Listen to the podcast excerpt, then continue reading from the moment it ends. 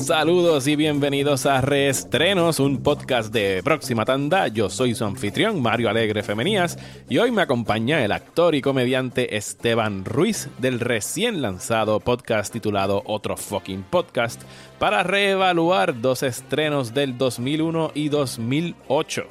Más adelante nos escucharán hablando de I Am Sam, el drama protagonizado por Sean Penn, por el que fue nominado al Oscar pero si les soy sincero, la única razón por la que estaremos discutiendo esa película es porque antes vamos a estar hablando de Tropic Thunder, la excelente comedia de Ben Stiller, en la que se realiza una crítica muy acertada de I Am Sam y otros filmes de esa índole. Con eso arrancamos en este episodio de Restrenos que comienza ahora.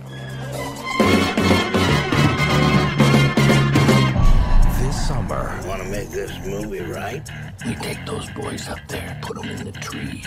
Shoot the whole thing guerrilla style. Real fear in the. Real emotion. Yes, yes. The movie they think they're making. Exterior, rainforest, dusk, cut to a frightening jungle. Isn't a movie anymore. Don't got a picture. So what?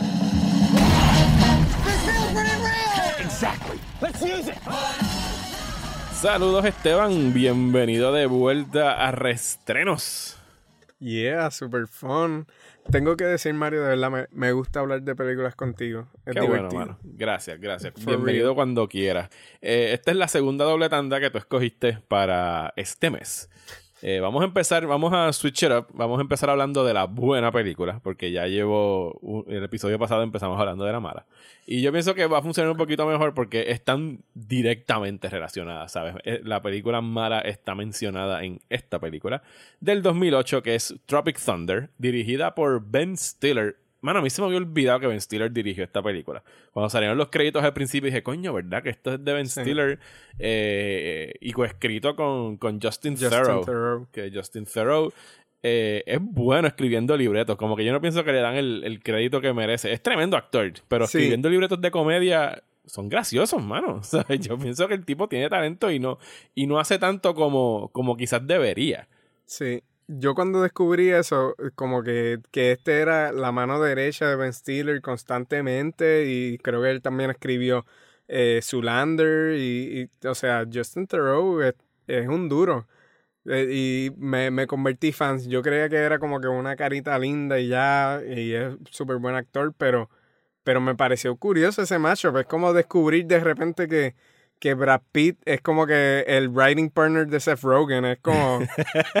sí, ah, Para mí es eso, ese fue el efecto. Tú, no, tú, no, tú no macheas mentalmente como que este galán leading actor. Como que haciendo stoner movies y, y, parodias y cosas así. O siendo el evil DJ en, en Zulander. Él es el evil DJ. Así con el ojo y los dreadlocks. Es como que, ¿what? Eres el, el, el, tipo, ¿cómo se llama? El, el Codebreaker en The Last Jedi. Tiene un cambio bien chiquito, pero sale. Justin Theroux es el tipo que está en el casino, que nada más sale un momento y tiene la flor. Sí, no, no, Justin Theroux aparece ahí de vez en cuando en películas y siempre es un, un tripeo verlo. Aquí yo no recuerdo que él tenga un cambio, o por lo menos yo no lo vi. O sea, que solamente se quedó haciendo del, del guionista. Pero esta película, eh, de entrada, Incluso volviéndola a ver ahora, ¿sabes? Parte de la película. Antes de que salga el logo del estudio, es tirarte los, los fake trailers. Y ya pues tú sabes en qué te estás metiendo. Esto va a ser una clara parodia de Hollywood. ¿sabes? Esos primeros trailers tenemos, se están tripeando a The Clumps de Eddie Murphy. Se están tripeando los Fox Searchlight Movies de Oscar, que en este caso es el, el de los gay priests en el Satan's monasterio. Ajá. y, y pues obviamente las películas de acción. Al Pacino, las películas de acción eh, de estas que van por la séptima o enésima parte con Ben Stiller, que de mis cosas favoritas que ha hecho Ben Stiller ever fue en un MTV Movie Awards donde él hizo, él hizo del stunt double de Tom Cruise en Mission Impossible. Y entonces él está, o sea, él, se, hizo el peinado de Tom Cruise. Fue un sketch para abrir unos Movie Awards. Y Tom Cruise estaba con él, ¿sabes? Él estaba filmando. Y así que él tiene una buena relación con Tom Cruise, como pudimos ver en esta película, porque de las cosas más cabronas es ver a, a Tom Cruise como, como este magnate, como Les, Lens, ¿cómo se llama? Les, Les Grossman. Les Grossman, que tiene que ser inspirado en, en uno de estos productores como, como Don Simpson o de estos tipos que tú sabes que estaban empericados 24/7 y que hablaban malo con cojones. Pero nada, la trama de la película es que están tratando de filmar una película de Vietnam, que es una adaptación de, de los memoirs de este soldado que se llamaba Four Leaf Tayback, interpretado por Nick Nolte, que mano, a mí me gusta mucho Nick Nolte, no sé por qué Nick Nolte no sale en más películas. Está viejo, está viejo ya, pero verlo aquí fue, fue un tripeo. Y pues cada uno de los protagonistas de esta película, dentro de la película, están atravesando como que sus propias crisis. Eh, el personaje de Jack Black es adicto a heroína y lo único que hace son películas de Dick and Fart jokes. Eh, ben Stiller ha tenido varios fracasos consecutivos y el que se lleva como que el mayor eh, spotlight en la película definitivamente es el personaje de Robert Downey Jr. como el australiano Kirk Lazarus que es esta sátira de los method actors super extremos, de esos que llegan al set y nada más le puedes hablar como el personaje y no se salen de character durante meses y se hizo esta operación para teñirse la piel negra y hacer de un un como un sargento, un, soldado, un sargento negro. Eh, que yo no sé si es algo que yo creo que Tropic Thunder llega como que en el breaking point donde tú podías hacer esa película. Pero aún así, yo no de verdad pienso que la interpretación de Robert Downey sea irrespetuosa ni ofensiva. Ellos están claramente tripeándose a los actores que serían capaces de tirarse esa maroma solamente con el privilegio blanco que les permite decir, fuck it, yo también voy a hacer de, de actores negros y cáncer en su hacer cualquier personaje, exacto. sí. Y, y, no hay que darle ese papel a un actor negro porque I, got this, yo puedo. Ajá. Sí, sí. Eh, tú, eh, entramos directamente a, a este. Sí, sí, este sí, vamos allá. Sí, pues sí. Bueno, eh, ahí está la controversia de que hoy en día todo, o sea, a cada rato se puede desterrar algún sketch, fiesta, foto de, de, algún actor o alguien haciendo blackface para los que estén escuchando y maybe no estén tan al tanto. O sea, blackface es eh, cuando un actor blanco se pinta para parecer un actor negro y, y tiene unas raíces extremadamente racistas de, del entretenimiento y de Hollywood haciendo todo eso. So, ahí está el argumento de que si Robert Downey eh, hizo algo mal con haber hecho blackface, pero como tú mencionas, yo estoy en, en, el, en el lado de que creo que estos cabrones, eh, eh, los escritores, Thoreau y Ben Stiller, o sea, estaban bien, bien claros de la propuesta que querían hacer con que Robert Downey fuera un method actor y, y que fuera a hacer esa, esa maroma.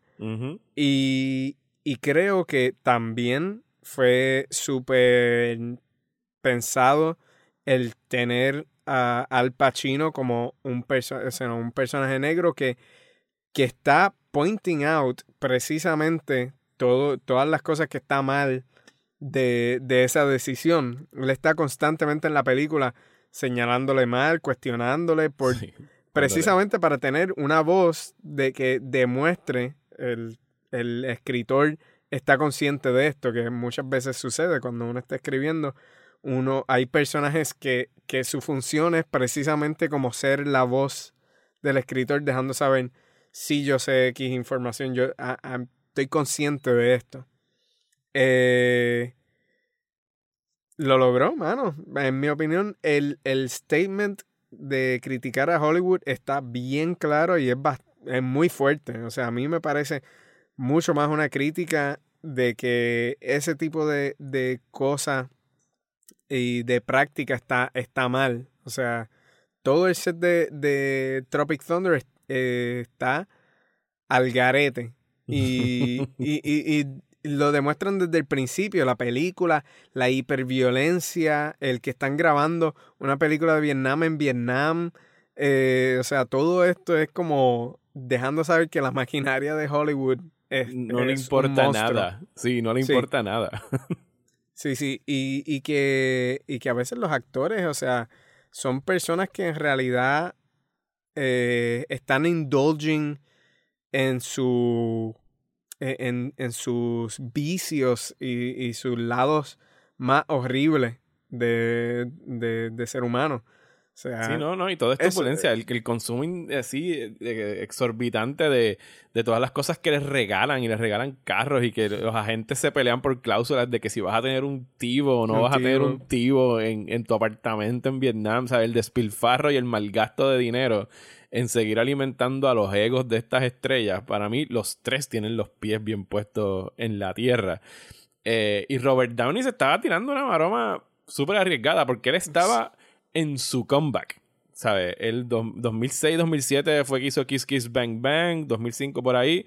Ese mismo año salió Iron Man. Iron Man es la película que lo vuelve a poner como que en el mapa, como que he's back. El tipo lo logró, se limpió de las drogas está regresando, está taking it back y se tira este papel que le pudo haber explotado en la cara, ¿sabes? Le pudo haber creado controversias y en entrevista que dio incluso al principio de este año en el show de, de, de Rogan, de Joe Rogan, él dijo, mira, mano, yo lo haría otra vez, yo me mantengo firme en que es un buen papel, que lo que está haciendo es específicamente eso, es burlarse del, del whitewashing de, de Hollywood, donde eh, si, si ellos de verdad pudieran pintar actores blancos para ser de negros, lo harían. O sea, estoy seguro que lo harían.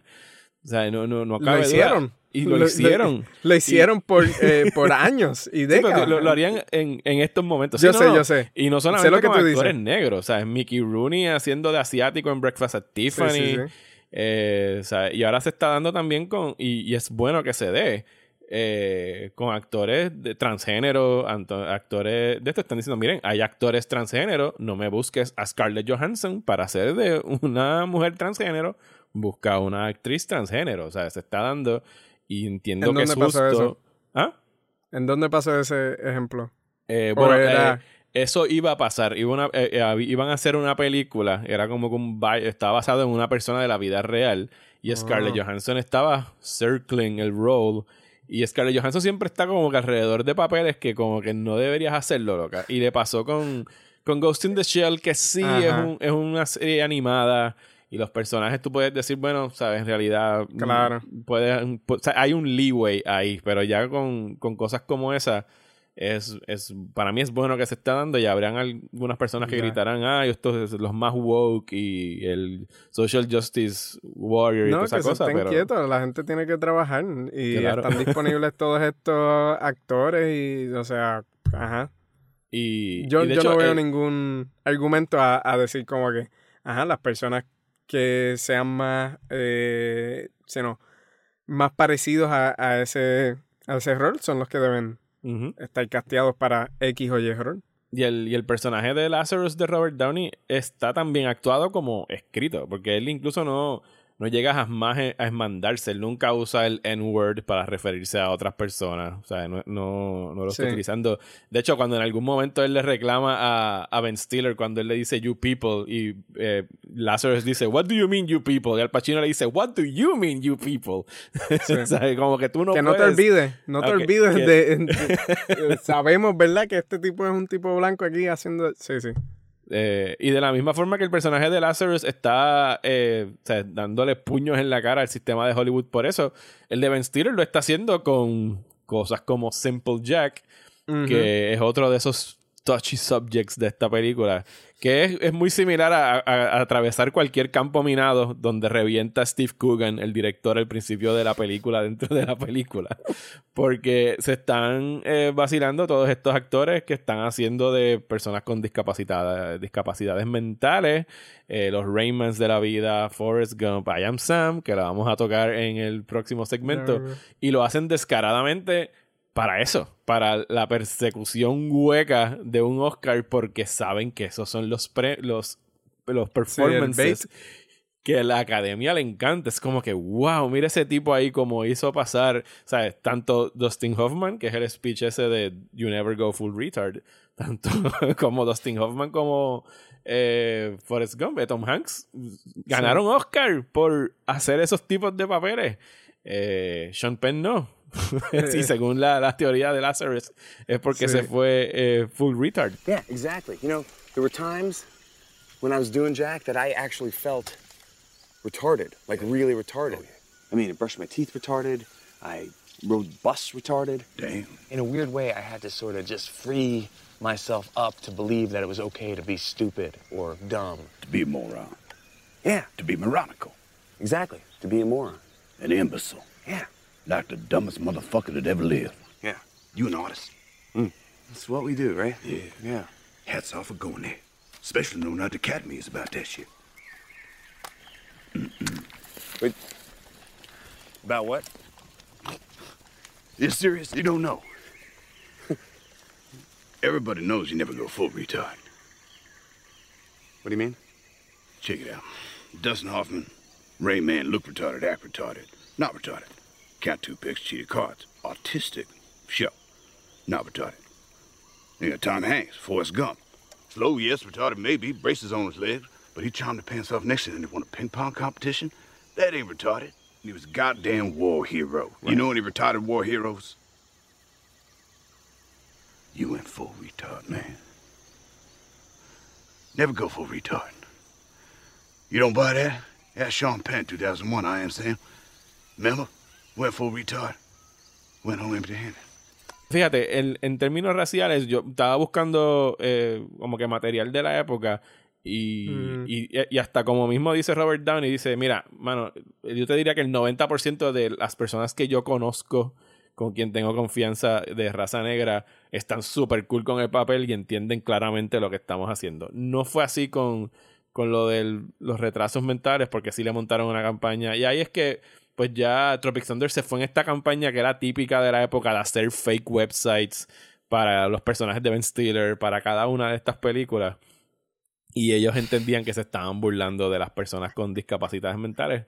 Pero es esa línea muy fina entre de la sátira que tiene que caminar, que para bueno, mí la película la camina a la perfección. No, no sabía eso de los websites, pero parece una buena idea de marketing, pero definitivamente al sacar el contenido de Simple Jack de la película sí. a tenerlo algo aparte, ajá, ¿qué más van a pensar? O sea, eh, eh, eso fue un flop de marketing que, en, en mi opinión, ahora escuchándolo así por encima, eh, es una mala idea. Es una mala idea sacar eso, porque el contexto de todas estas críticas es sobre películas y donde lo vas a hacer es en la película. O sea, en la película es que es que eh, de verdad tiene colmillos esa crítica de, del actor, de Simple Jack, de, de Lazarus. Pero entonces tú lo sacas y eh, alguien se topa con el site de Simple Jack solo. Y es como que, ¿qué carajo hace Ben Stiller con un mapo y haciendo, sí. o sea, hablando mal? Como que, ¿qué, qué es esto? O sea, so, ¿Qué viaje?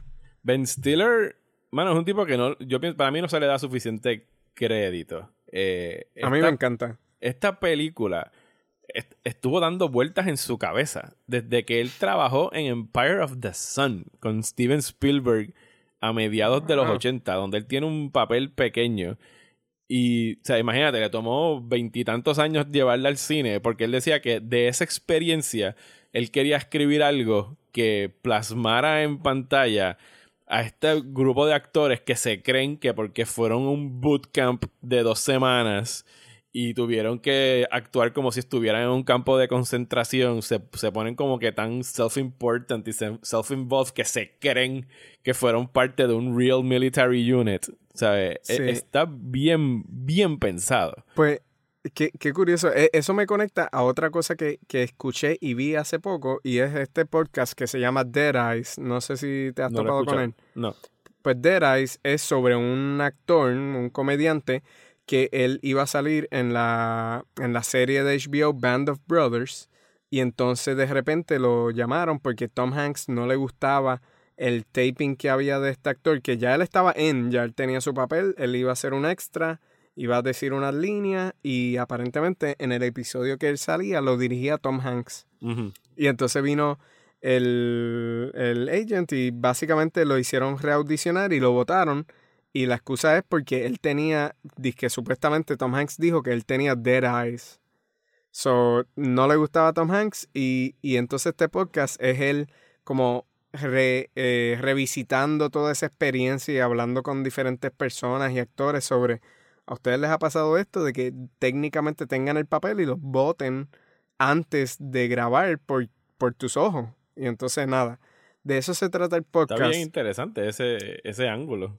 Está genial. Pero a, lo que voy es que una de las personas que entrevistó eh, este comediante, host de, de su podcast Dead Eyes, eh, fue alguien que no me acuerdo si fue el que lo reemplazó a él, que creo que sí, eh, pues lo reemplazó, so él hizo el papel que le tocaba y él lo entrevistó y aparentemente la experiencia de ese actor que lo reemplazó fue horrible porque cuando él estaba en el set como que había un vibe bien malo con todos los compañeros de escena y y después se entera que parte era porque, porque un, uno de los, de los que aconsejaba, estaba ahí aconsejando sobre, sobre las cosas militares y todo eso, le habían dicho a todos los otros actores que lo trataran mal.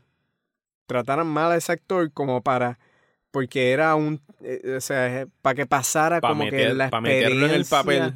Ajá para meterlo en el papel o algo así y, y era como que o sea, él odió estar en el set de Band of Brothers por esa mierda y fue por alguna idea de alguien de, de, lo que hay que hacer es, sino, eh, en vez de pensar esto es un trabajo, deberíamos estar todos cómodos, we can snap in and out de nuestras emociones porque ese es nuestro trabajo como actores. Sí, eso es actuar. La gente, sí, a veces, y, yo, y, tú, y tú has actuado, tú actúas, tú eres actor. O sea, hay un misticismo encima de esto, es como que, mira, y cómo, cómo tú te envuelves en el papel, cómo entras y sales. Es un trabajo, mano. O sea, usted estudia y practica para hacer eso y pues ese es That's the job. O sea, a veces hacen estas preguntas en las conferencias de prensa a los actores y a mí me encanta cuando alguien nada más se pega el micrófono y le dice That's the job, ¿sabes? No es como que no hay no hay un no hay un truco de magia, ¿sabes? Sí, obviamente hay un artistry detrás de todo esto porque es un método artístico. Pero que no no es al, al nivel extremo que se los llevan estos actores del method acting donde tienes que transformarte tu vida completa y nunca puedes salirte del papel. O, o que haya que maltratar a tus actores para, como hizo Kubrick con Shelley Duvall, y o sea, como que ponerlos, para pasarlos por, por un infierno para que, para que puedan sacar estos papeles. Eso, toda esa cultura. Entonces es como lo que estabas diciendo de Ben Stiller en Empire of the Sun, que maybe tuvo una experiencia así rara, como que what the fuck está sucediendo, porque estos actores se creen que son, eh, como tú dices, eh, soldados ahora porque estuvieron en un bootcamp, y es porque la industria como que le gusta esas historias místicas de como que, ah, sí, estuvimos eh, un grupo y nos convertimos en un unit. de, como que, de repente me acuerdo de toda la, toda la, campaña que hubo para Leonardo DiCaprio con The Revenant, que es como que, no, el tipo comió carne cruda y vivió a la intemperie por tres días antes de irse a su, a su suite en el hotel. O toda esta cosa bien cabrón. Es como que mira todo lo que está haciendo este cabrón para que por fin le den un Oscar, ¿sabes? es, ridículo. está grabando en frío, ya eso es suficiente. Todo el mundo está eh, súper miserable en ese set. Si estaban en ese sitio frío de verdad, ¿por qué él también tiene que meterse en un. Eh, a estar comiendo un conejo que mató o algo así? No.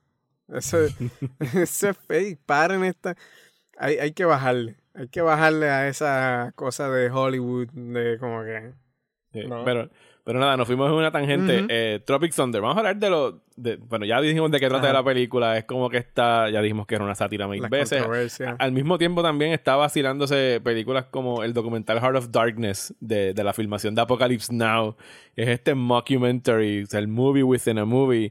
Y es graciosa con cojones. No hemos hablado de lo graciosa que es esta película. O sea, mi, la, escena que a mí me mata, no importa cuántas veces la vea, o sea, Jack Black, el personaje de Jack Black, no, hace días que no puede conseguir su heroína. Y él pide que por favor lo amarren a un palo para poder hacer lo que tiene que hacer. Y ese momento donde él le dice a, Al Pacino como que Al Pacino, si tú me sacas de este palo, o sea, toda la descripción de la mamada que le va a dar, o sea, I will cradle the balls, I'll work the shaft. Work the shaft. Alpha, if you untie me, I will literally suck your dick right now. I'll cradle the balls, stroke the shaft, work the pipe, and swallow the gravy. Get it over here, buddy. Let's do this.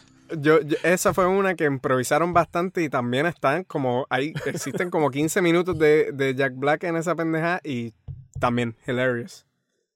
Super funny. Jack Black Twitchy es, es de las mejores cosas en la película. Bien cabrón. O sea, y, y, Jack Black no, no, tiene ningún papel parecido a este. Porque está siendo un tipo completamente repugnante. O sea, eh, y de verdad que he goes for it. O sea, ese momento al final donde se mete la mano en los calzoncillos y saca una pistola de la nada. O sea, es, un tripeo. Y como digo de él, eh, o sea, obviamente Robert Downey está siendo gracioso, pero en otra frecuencia completamente distinta. He's playing it straight y mientras más straight él está, más gracioso lo es. Eh, y, obvio, o sea, Tom Cruise y, y Matthew McConaughey como el agente y el producer no, eh, Bill Hader y, o sea, el dúo es Bill Hader, Bill y, Hader y Tom Cruise. Y, después al final se asoma McConaughey, que también me encantó el, el McConaughey. Sí, porque eh, estábamos en el momento del McConaissance. ¿Tú te acuerdas en ese momento donde Matthew McConaughey ya era como un chiste y Matthew McConaughey estaba recuperando su mojo? E, estaba ahí justo, o sea, le dieron esa parte. Y Matthew McConaughey puede ser muy, muy gracioso, puede ser también muy, muy dark. O sea, es un actor bien versátil. Pero sí, mano, esta película es graciosa con cojones. O sea, yo pienso que, que es de las mejores comedias de esa época. A mí, eh, yo, yo creo que de intros de película, eh, Tropic Thunder tiene de mis, de mis intros favoritos. Favoritos by far, porque te en la película empieza como si fuera un war movie y de verdad te lo crees. Y el primer momento en que, en que el primer momento en que es evidente que es una comedia es cuando, para, o para mí es, cuando le, les petan eh, la pistola a, a Jay Baruchel, que empieza a salir una, de Jay una, no, incluso eh, creo que es antes de las tripas. Es el eh, matan a un extra, le, le, disparan ahí y entonces el casco está botando con tanta fuerza sangre. un chorrito, pero con una fuerza exagerada. una presión cabrona. Y Jack Black metiéndole los dedos. y, después matan a, Jay Baruchel, o sea, le, sacan las tripas y él empieza como que, ah, yo creo que lo puedo meter para adentro. Eh, ese, ese flip está tan bueno porque de verdad te, te, convence a como que, ah, esto es como una película de, de, guerra y entonces se va tan over que el efecto es como, eh, es super funny, está en el vibe de eh, comedy horror, como, como hacen películas de horror que son extra gruesome y, y, uno se termina riendo, pues ahí es que está esa película y siguen, siguen building up lo loco hasta que por fin la cámara se aleja a la escena de Ben Stiller tratando de llorar, que no llora. Y, y, brincaste la parte donde le dice hold my, arms y saca los dos tuquitos. claro. Eh, ahí es que, que transicionan en ese momento que tú dices, es como que pap, y ahí uno dice, ok, too much. Y entonces te enseñan a Steve Coogan. Eh, pero todo ese, y, y, ver poco a poco cómo eh, Kirk Lazarus todavía está tratando de sacar la escena y como que are we cutting? Are we cutting? Are we cutting? Are we cutting? Como que. Ah, y me, me gustó mucho porque también, aunque yo no he estado en un set de. Me, me sorprende como yo no he estado en un set de Hollywood gigantesco. Eh, en un set independiente pequeño, eh, hay muchas cosas tan similares. O sea, el, el tener que trabajar una escena en que maybe alguien está medio incómodo en que quieren seguir rodando, pero otros quieren cortar. Eh, toda esa dinámica es, muy real. O sea, todo eso está, o sea, super tight. Y, y me fascinó. Y entonces, por eso digo que es como de los mejores intros. comienza como género y te va transformando poco a poco al, al nuevo documental vibe de, de que behind the scenes y al final ya se convierte completamente en la historia de, de estos actores. Pero está chévere ver ese, ese cambio. Y al final tenemos a Tom Cruise bailando en cámara, que no sé por qué he doesn't let loose más a menudo, porque en realidad le queda cabrón. Está genial. Eh, yo buscando, había escuchado este que suena como un medio mito o, o no, pero aparentemente como que Tom Cruise le, le, dijo que sí a Ben Stiller con la, en la condición de que uh, I want to have fat hands y, y bailar. Yo quiero que me pongas unos Eso estaba en su contrato. De, ajá, como que él quería unas manos así, beefy, gorditas. Peludas también. Y, y, peludas y super estas cosas de Popeye, así, y, y que lo dejara bailar. Y yo puedo creer que eso es verdad porque la manera que él usa, o sea, el papel, él usa las manos, de verdad, cuando uno observa eso, él, él está proyectando mucho con, con, las manos. Él podía haber estado más tranquilo y, y, dejar que las palabras fluyeran más, pero él está haciendo mucho con sus manos y también está bailando. Las veces que amenaza eh, poco a poco, como que empieza a bailar y cómo se mueve, es como que eh, eso a mí me parece que son propuestas que vienen de, de Tom Cruise. Now, I don't know what kind of pan Pacific bullshit power play you're trying to pull here, but Asia Jack is my territory. So whatever you're thinking, you better think again. Otherwise, I'm going to have to head down there, and I will rain down on a godly fucking firestorm upon you. You're going to have to call the fucking United Nations and get a fucking binding resolution to keep me from fucking destroying you. I am talking scorched earth, motherfucker. I will massacre you. I will fuck you up. Bueno, estamos ready para hablar de I Am Sam. sí, tú, tú cortas. Vas a cortar ahí con ese último pensar de, de Tom Cruise. Bueno. Sí, yo, yo, creo que podemos transicionar a I Am Sam ya. Perfecto. Digo, ¿hay nah. algo más que tengamos que decir de Tropic Thunder? No, no, no, no. Está cool. Es que me. fue, fue como me, que. Me fue, fue un. Brin sí, brincar de Tom Cruise como Final Thought de Tropic Thunder, I Am Sam. Igual me gusta, pero sí. Eh, Tom Cruise es un highlight y solamente por ver eso deberían ver Tropic Thunder. What's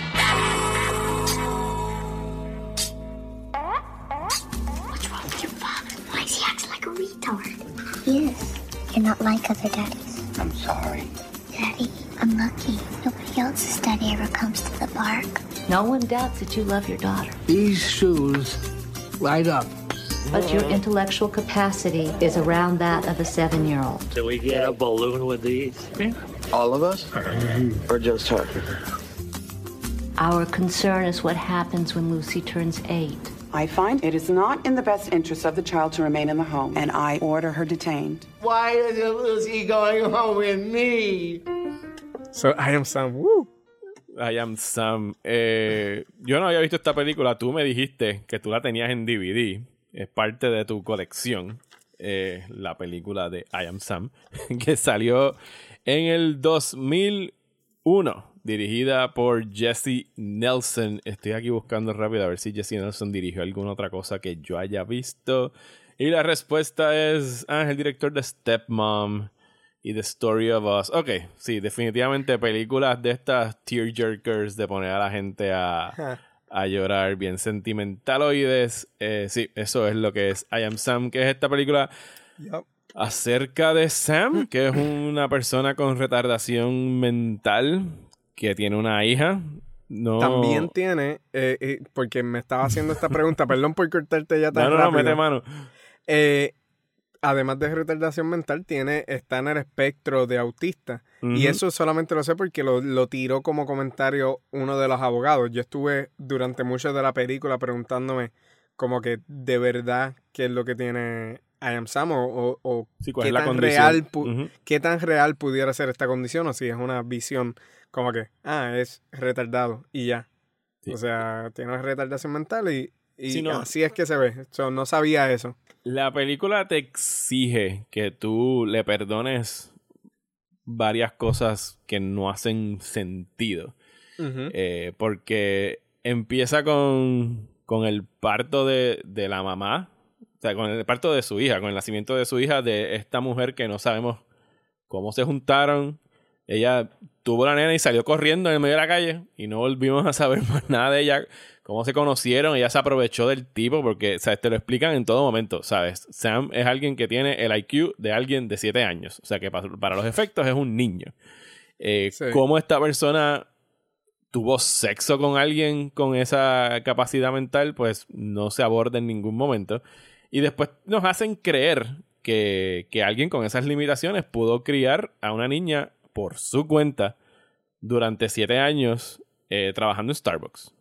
O sea, mientras, o sea no, no te explican si hubo algún cuido, eh, porque la única persona que con el que tiene un, tipo de confianza es la vecina, que es esta persona que es agorofóbica, que es interpretada por Diane Wist. O sea, que a lo mejor se la cuidaba de vez en cuando, te dan a entender.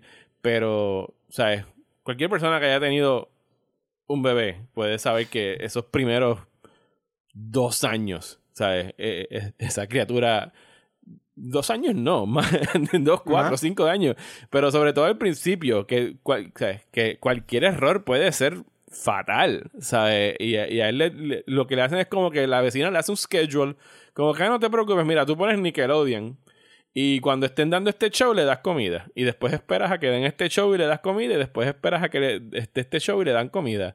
Y así no funciona cuidar un bebé.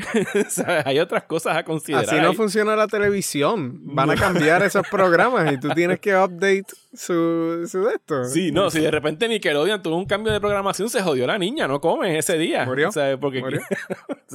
eh, así que es bien difícil como que tú...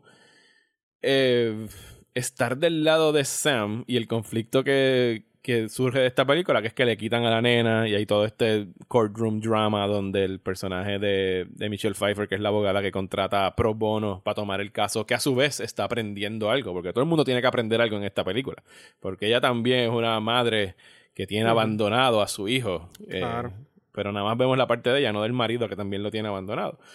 Eh, es el hecho de que la mayoría del tiempo, en realidad, uno termina estando de acuerdo con el lado de, del fiscal, del prosecutor. Como que, ¿sabes? Su, su señoría, sí, yo lo lamento. Yo sé que en esta película yo se supone que esté del lado de Sam y quiero que esté otra vez con, con su hija.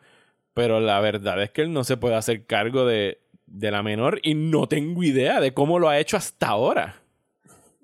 Ok, Ok, yo tuve pensamientos similares a eso. Lo único es que, es que digo, ok, yo no me enteré de cómo e, esa nena sobrevivió en ese momento crítico que tú dices. Pero sobrevivió, está bien, entonces ¿cuál es el issue? sí, eso es lo que diría el, abogado de la, del fiscal.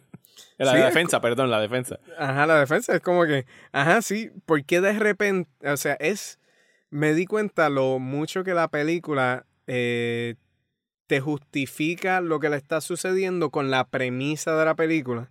So, te está justificando que todo esto eh, tiene que estar en juicio porque él tiene la capacidad mental de 7 años y ella va a cumplir 8.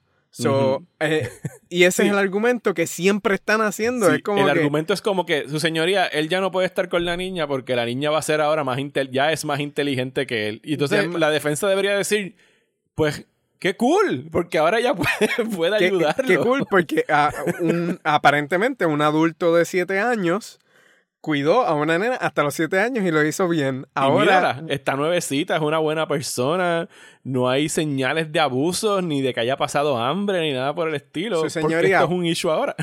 we are in the clear. Lo logramos. no hay problema. Eh, eso era eso. Es como que la película eh, eh, tiene ese, ese conflicto de, de que muchas cosas no hacen sentido. Es como que se nota que, existen y suceden para provocarte emociones. Creo que me di cuenta cómo eh, pude ver ahora, second viewing, eh, no siendo joven, cómo la película me quiere manipular mis oh, emociones. o sea, e, es, es, bien agresivo en hacer eso. Yo cuando la vi, yo era joven y entonces de verdad la, tenía el DVD porque porque a mis padres también les gustó. O sea, fue como este family film que vimos que también es un family film porque la película es media, es como una comedia. O sea, la manera, Sí. eh, eh, en- entre comillas, porque me di cuenta que hay tanto writing para que sea cómico y sean como likable y lovable todos estos personajes. Eh, cual no estoy diciendo que sea malo, simplemente es como que, ok, lo, todos son tan witty, la manera que, que, que dicen las cosas, especialmente Sam está constantemente como, veo punchlines ahora, como que, está diciendo punchlines. Y pues nada, pues viéndolo en familia, pues todo el mundo tuvo un, creo que una virtud o algo bueno, es como que vimos otro, eh, otro tipo de historia, pudimos ser tal vez más empáticos con un grupo de, de, de personas y, y nada, cre- creo que por eso era que estaba el DVD en, en casa, porque está justificando el tener No, el DVD en eh, casa. lo estoy justificando un poco, pero, pero también lo, lo hago porque quiero saber como que, pues, qué era el- lo, que, lo que nos atrajo de esa película, que ahora tal vez como que no me, no me guste tanto. And it makes sense. Full Sí, y- fuimos al y- demográfico al que se hizo esa película. Si la viste en el 2001, podrías decir que it hasn't aged well. Sí. en lo absoluto. Eh, y sí, Lo- hermano, e- e- es, el hecho de que hay muchas lagunas, hay muchas cosas que no se explican y que lo que tiene en su, en, en su lugar es esta manipulación, esta, estas ganas de hacerte llorar, Ujú. esta cosa bien ingenua. Eh, esta, esta idea bien ingenua, porque o sea, se tienen que haber gastado un billete en los derechos de, de la colección de los Beatles De los para usar Beatles, tantas sí. canciones. Porque básicamente el mensaje de la película te lo resume a All You Need Is Love, cuando pues sí, suena muy bonito en la canción, pero sabemos que eso no es cierto, ¿sabes? O sea, el tipo necesita un trabajo que lo tiene en Starbucks, Sí. pero ¿cuánto le puede estar pagando ese trabajo en, en Starbucks? Me imagino que reci- recibirá algún cheque de discapacidad también, pero al mismo tiempo, o sea, y tan pronto lo, lo machean con, con el personaje de Michelle Pfeiffer, que todo el respeto del mundo a Michelle Pfeiffer, pero este es de los peores personajes que he interpretado. Porque también es como que ¿Por bien de, porque es bien de cartón y tiene ese momento del breakdown donde ella le está gritando a él en, el, en, en su apartamento de que él te- yo también tiene un hijo y lo tengo abandonado y soy una cabrona por esto y por esto y es como que no, loca, ¿sabes? O sea, es- está bien está Esas líneas no me gustaron. bien sobreactuado y mal escrito y me da pena con ella porque ella está tratando de, de darle un peso a, a- a ese libreto que, que no tiene y un pedacito de trivia que yo desconocía que hubiese hecho esta película muchísimo más problemática. Ellos cortaron una escena eh, en la que el personaje de Sam y el de la abogada tenían sexo. O sea, ellos tuvieron una relación íntima. Que, wow, ¿sabes? Ok, ok. ¿Sabes? Ok. Dale, internalízalo porque yo no lo sabía y, y, y Ok. me lo dijeron hoy. La, la línea, eh, pues, eso le da nueva luz a esta Ajá. línea que, que la estaba viendo con mi pareja y, y ella hizo, ella hizo, you, what the fuck. Y yo dije, no, está, está medio tierno. me- y es al final, ella le dice, ella le dice como que estoy, I worry o estoy preocupada, algo así. Uh, I worry that I got more out of this relationship than you. Ajá. Y entonces, eh, ella dijo como que, what the fuck, como me, le, le- le- ella le puso esa, ese tono de maybe algo romántico. Y yo dije Ajá. como que, no, me, me parece bonito, actually, la línea de... Sí, porque tú, de- ahí, tú, ahí tú lo lees de que ella aprendió algo de lo que de verdad importa en la vida y bla, bla, bla, bla. bla. Y aunque cheesy, creo que, eh, o sea, es cheesy porque de verdad es real. A veces uno tiene relaciones y con, sino con diferentes personas y uno aprende de, de las personas que menos te lo esperas. So eso, por ese lado yo dije, ok, es, es genuino. Pero ahora que tú me tiras este curveball de que en ese mismo libreto había una escena donde metieron mano, hace esa línea tan horrible. Como que qué bueno que lo quitaron porque de verdad estaría al garete.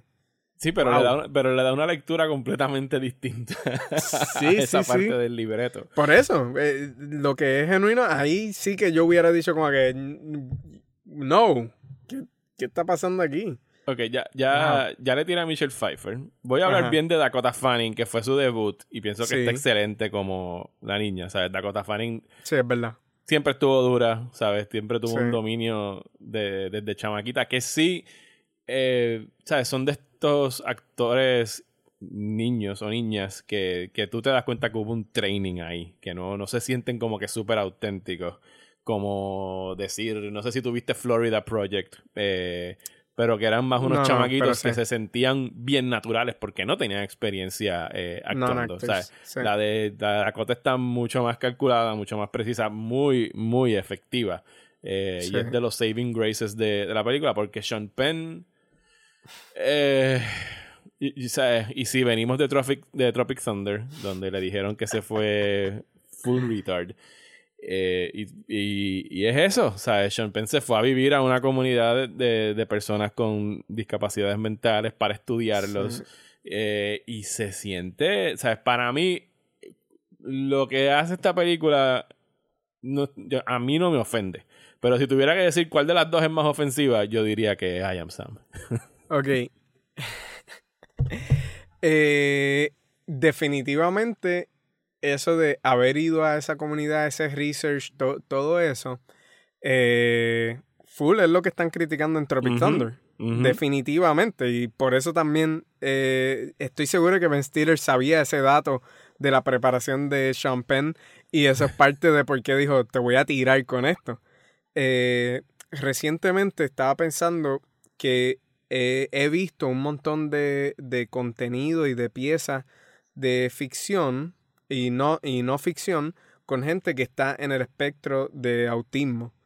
y, y, he aprendido que hay muchos eh, actores de, con, autismo y son muy capaces. Simplemente eh, eh, deben hacer algún personaje que esté tal vez en ese range. Tal vez no tienen el range completo que tiene un Robert Downey Jr., pero, pero pueden actuar y muy bien. Eh, una de las piezas de esta serie de televisión eh, que se llama Everything is Going to Be Okay. Y hay una, hay una actriz que, que es autista y, y, ella hace un personaje autista y lo hace muy bien. Le, le escriben muy bien eh, su personaje y, y en ningún momento la tratan como que creo que no ni la menosprecian ni, ni la subestiman, pero entienden que tiene esa discapacidad y que socialmente ella va a tener otros, otros retos. Y eso lo, implementan. Eh, y lo mismo con una serie que es como, es, como un reality eh, show que se llama Love on the Spectrum. También tienen unos, unos sujetos muy interesantes, súper cool y, y me pareció, me generó mucha empatía en ver a estas personas en su journey de, conseguir amor. Hay personajes que ya están dating, que se casan, otros que no encuentran. Eh, y a lo que voy con todo esto es que definitivamente en el 2001 no había toda esta aceptación de que los grupos eh, y las minoridades tienen la capacidad de ser ellos mismos los que representan sus grupos y que no debe ser otro actor. Y entonces I Am Sam en una producción moderna ni siquiera debería ser una opción de castear a Sean Penn y que él tenga que estar alrededor de gente con autismo, síndrome Down, etc. Eh, ahora que digo síndrome Down, otra película que me gustó mucho fue Peanut Butter Falcon, que está uh y hay otro actor muy bueno con síndrome Down. Eh, no, la opción no es tener a un actor research a esta gente, es castear a esta comunidad.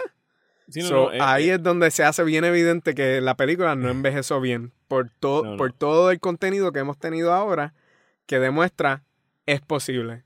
Para de buscar ahí. Es una película de, hace 19 años que ya se siente como un dinosaurio por todo lo que mencionas. Eh, dentro de ese grupo yo vi una hace uno o dos años española que se llama Campeones que es un sports movie Sé cuál es, pero el, no la he el- visto. el típico arco de un sports movie de que hay que ir a ganar el torneo, etcétera, etcétera.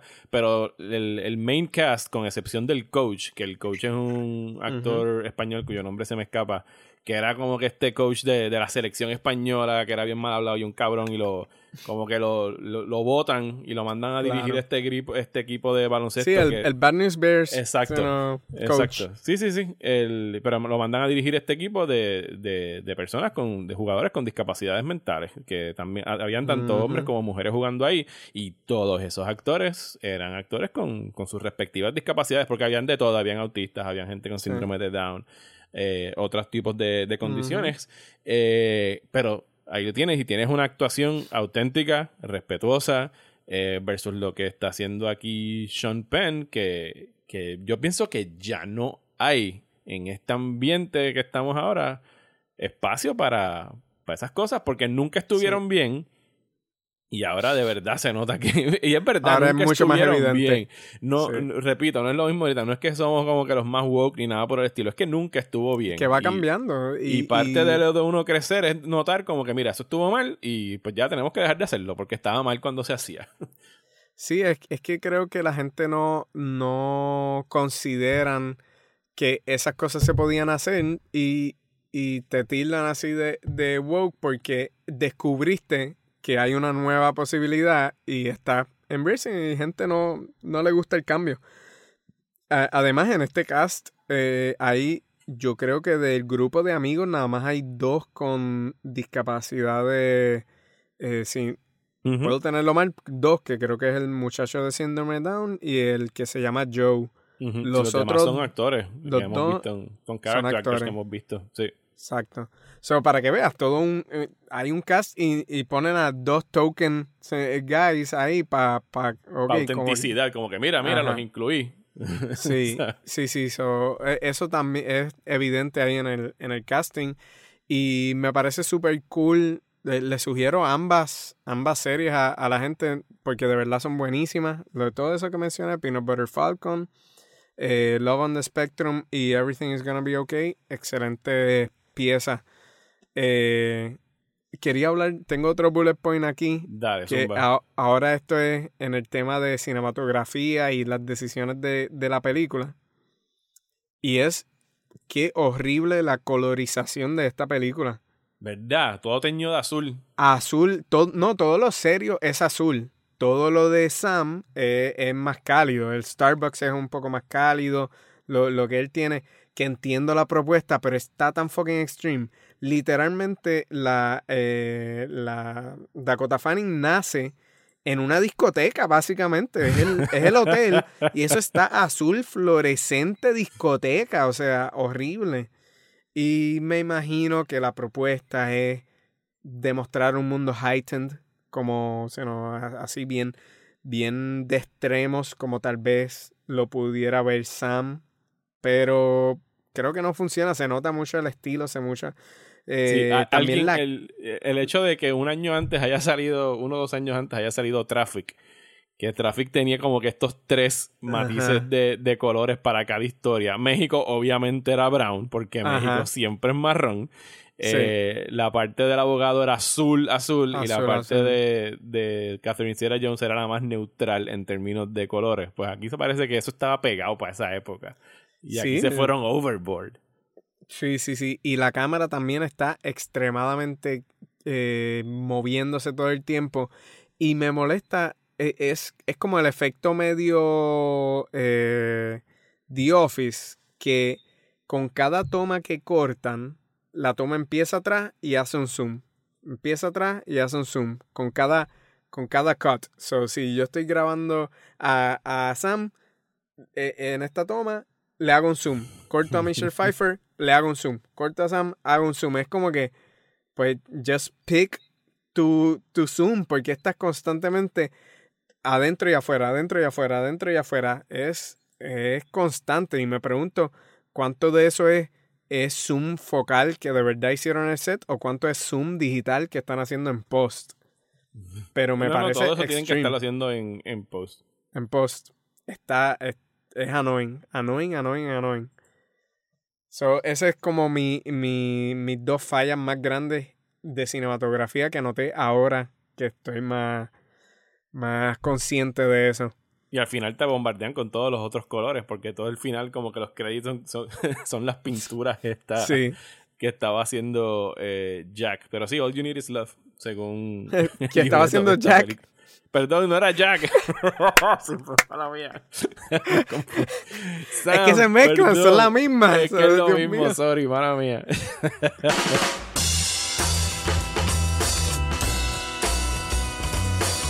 Yo quería señalar otro argumento para, para, para los jueces. Sam es más que capaz de cuidar a esta nena y hacer lo que sea. Porque ese cabrón logró meter un bouncy house en el apartamento suyo para el cumpleaños. Y mano, eso, eso está impressive.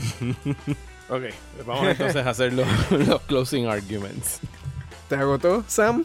Sí, no, eh, I Am Sam es una cosa agotadora. La tuve que ver en dos sesiones, lo confieso. Vi la mitad eh, ayer en la noche y la acabé esta mañana, ¿sabes? Justo cuando estábamos a punto de, empezar a grabar. Yo también. Eh, en serio, es que, no, es que no, ¿sabes? Ya lo dijimos, no ha envejecido nada bien. Es el tipo de, de películas que Tropic Thunder eh, justa mente se, burla de ella y, que entiendo que ya no hay espacio para ese tipo de producción, aunque las van a seguir haciendo, ¿sabes? Hace dos años vimos Green Book, que pues no tiene problemas de raza ni de gente con, problemas mentales, pero cae en la misma línea de, de, este tipo de producción que, bueno, en el caso de Green Book son otros 20 pesos. Esos son de esas películas que quieren como que solucionamos el racismo y es que, el Oscar. Eh, pero es, es, un tema raro. Nada más voy a decir como que a veces, pues, ese tipo de películas yo creo que hay un poquito de bueno en que crean empatía en algunas personas. Pero son mucho más. Hay un montón de otros problemas, como el hecho de que se haya llevado, ¿verdad? Mejor película. Eso. Eh, no, nada más tuvo una nominación y fue para Sean Penn. Que... No, no, no, me refiero a Green Book, por ejemplo. Ah, Green Book, sí, perdón, mala mía. Esa sí se llevó, ¿verdad? Sí, sí, se llevó mejor película. Pues nada. Eh, es que eh, parece que está cool el, la comparación porque sí, sí, sí. tienen el mismo modus operandi una y la otra y creo que está cool que tienen que generan un poco de empatía pero crean problemas en que sea como que eso de que resolvimos el racismo el racismo o, trabajo social con personas que tienen discapacidades. Es como que. Sí, no, no. Eh, Green Book se salvó, yo creo que de ganar el Oscar por cuestión de un, de un año, porque con todo lo que ha estado recrudeciéndose hmm. en la batalla racial de Estados Unidos que nunca va a terminar, eh, posiblemente hubiera sido hasta peor que le hubiesen dado el Oscar en este momento. Yo creo que no se lo hubiesen llevado. Pero anyway, eh, I, am Sam. Sí, Sean Penn fue nominado al Oscar. No me pregunten por qué tiene que haber estado bien flojo ese año para premiarlo. En realidad, sí, yo sé por qué, porque ese es el tipo de actuación que, le dan los premios. Esas actuaciones transformativas, entre comillas, donde míralo, wow, mira qué bien hace de persona discapacitada. Míralo. El tipo vivió dos semanas en un en esta área donde hay más personas discapacitadas. Eso merece un Oscar. Vamos a premiárselo. Y por eso Tropic Thunder está tan cabrona. y yo pienso que lo queremos.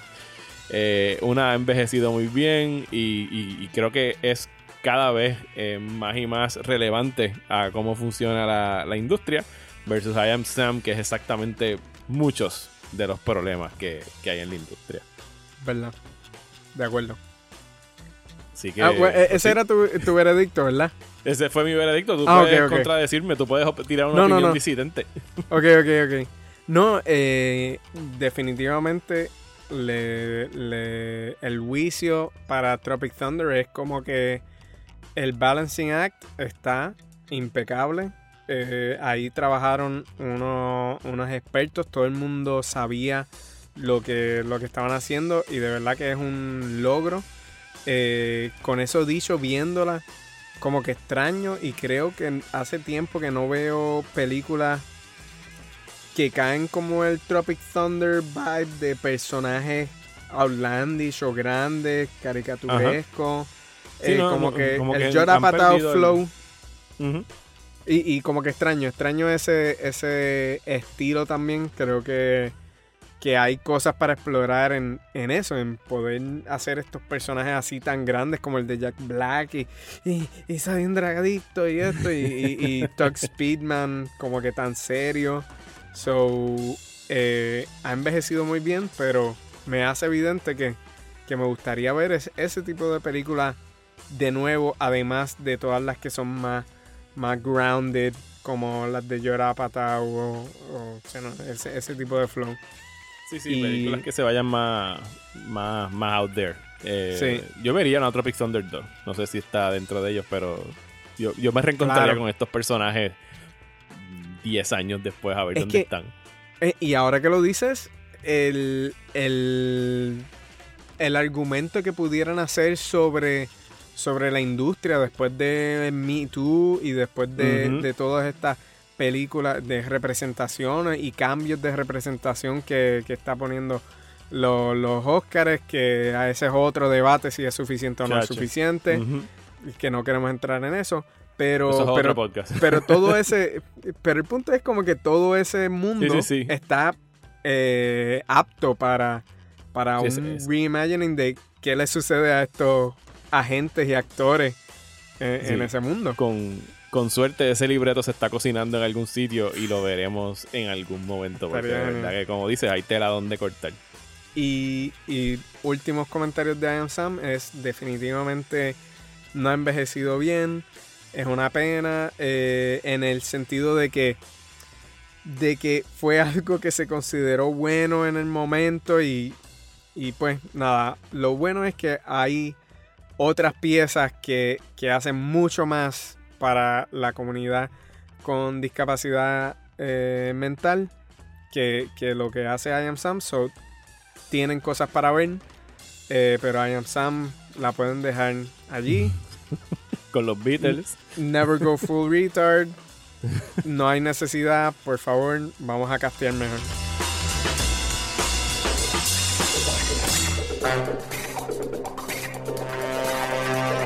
Muchísimas gracias a Esteban por venir aquí a Restrenos. Pueden seguir a Esteban Ruiz a través de Instagram, donde lo encuentran como Steven underscore Rice. Y les invito a que escuchen su nuevo podcast, otro fucking podcast, en su plataforma favorita. Les recuerdo que este podcast es traído a ustedes gracias a todas las personas que mensualmente se suscriben a esta página de Patreon desde tan solo un dólar al mes. Así que si quieren y pueden, los invito a suscribirse y así me ayudan a poder continuar realizando este trabajo. Y si están aquí en Patreon ya tienen que haberse enterado de las cosas nuevas que van a estar llegando a partir del mes de octubre. Vienen más podcasts con Juanma Fernández París, viene otro podcast de la serie The Expanse disponible en Amazon así como TV recaps que vamos a estar haciendo en vivo por Zoom de The Mandalorian Season 2 y Trivia Nights. Para todos ustedes que quieren probar cuánto saben de cine y televisión, pues vamos a estar haciendo eh, Trivia Nights a través de Zoom utilizando la plataforma Kahoot y todo esto va a estar disponible para todos los Patreons independientemente del nivel en que se suscriban durante este periodo introductorio de octubre y noviembre. Para más detalles sobre bajo cuáles niveles van a estar cayendo estas recompensas, pues visiten patreon.com slash Mario que ahí está el post de la semana pasada donde lo pueden leer. Y si ustedes están viendo algún clásico por primera vez o acaban de descubrir una de las peores películas que han visto en sus vidas, me encantaría escuchar lo que piensan. Por favor, envíenme un mensaje de voz con su reacción a marioalegre.proximatanda.com y con gusto lo voy a incluir en un futuro episodio de reestrenos. Porque todos tenemos una lista de filmes que no hemos visto y aquí en reestrenos, si yo no los vi, siguen siendo estrenos para mí. Muchísimas gracias y hasta la próxima.